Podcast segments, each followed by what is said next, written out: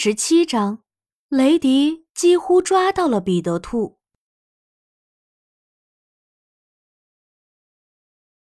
在狐狸雷迪撞到大黄蜂夫人的蜂巢后，大黄蜂夫人和他的家人用刺蛰了雷迪，雷迪差点因此生病。好几天了，他走路一瘸一拐，头也肿得很厉害。是的。狐狸雷迪现在情况很不好，最糟糕的是，在绿草地和绿森林中，没有一个小动物同情他的遭遇，有些人甚至还笑话他。彼得兔就是笑话他的一份子。狐狸雷迪一直都在捉彼得兔，这对彼得兔的生活造成了很大的困扰。风水轮流转，现在彼得兔开始嘲笑雷迪的不便了。既然事已至此，雷迪现在有充分的时间来思考了。他注意到了一点：之前对他敬而远之的小动物们，现在几乎都会挡着他的路。他们都知道，他现在稍微动一下，就会浑身酸痛难受。更别说捉他们了，而彼得兔几乎每次都阻挠他走路。雷迪突然想到了一个好主意：即使痊愈了，他也要继续装作严重受伤的样子。他每天都要肿着脸，一瘸一拐的去微笑池塘挖泥巴。只要彼得兔离他足够近。他就会捉到彼得。日复一日，雷迪一瘸一拐的去微笑池塘，他把自己的脸缠了起来，一副伤得很严重的样子。走路的时候，他发出呻吟声，犹如承受着巨大的痛苦。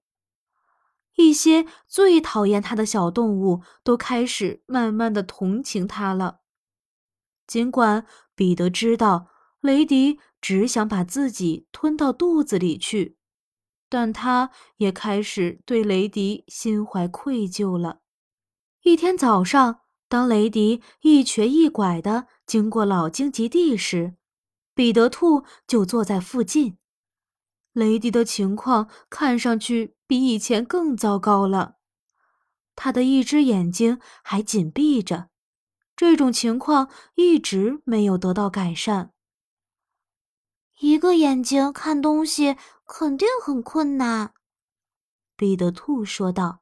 “是啊。”雷迪一边回话，一边深深的叹了口气。“唉，很困难，真的。我不明白你是怎么获取食物的呢？”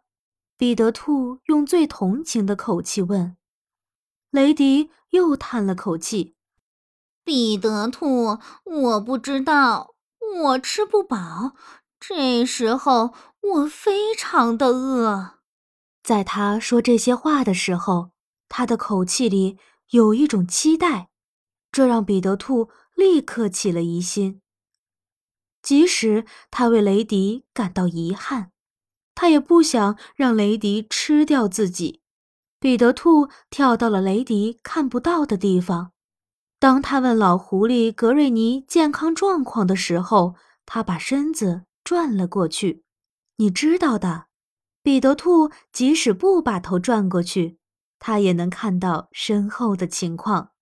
他的眼睛天生就是这么长的。雷迪不知道这一点。但是，即使他知道这一点，他也早就忘光了。他那只闭着的眼睛缓慢而狡猾地睁开了一丝缝隙，里面闪烁着饥饿的光芒。彼得兔看到他睁开了眼睛，他立刻大跳一步，躲到了一片荆棘丛后面。哈哈哈哈！彼得兔大声喊道。